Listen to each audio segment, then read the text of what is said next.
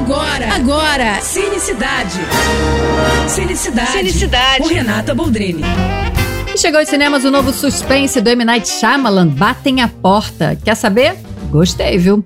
Vesti ali a minha capa da coragem e fui assistir porque Shyamalan a gente precisa ver o que tá fazendo, né?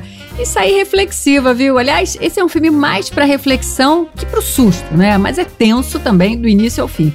Shyamalan sabe como ninguém mexer com os nossos maiores temores. Bom, a história mostra um casal homoafetivo com uma filhinha passando férias numa cabana, até que de repente quatro estranhos batem a porta para avisar que um membro da família precisa ser sacrificado para salvar a humanidade do apocalipse.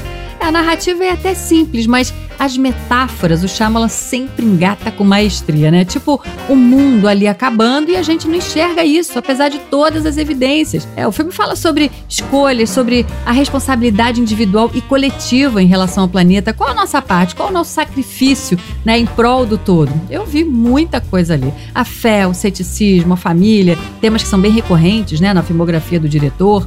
A gente tem que parar também de achar que o Shyamalan precisa sempre entregar um filme com plot twist mirabolante, né, gente? É incrível quando ele consegue, mas não precisa necessariamente ter isso para ser um bom suspense. Enfim, achei linda a formação daquela família. O Dave Bautista, incrível. Ele é um talento, né? Que vai muito além de Guardiões da Galáxia, que eu também amo, tá? Mas ele mostra novos contornos e faz um trabalho muito bom realmente. Olha, tá no cinema, vai assistir.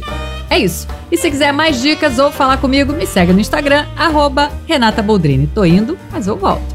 Sou Renata Boldrini com as notícias do cinema. Você acabou de ouvir Cinecidade. Cinecidade. Com Renata Boldrini.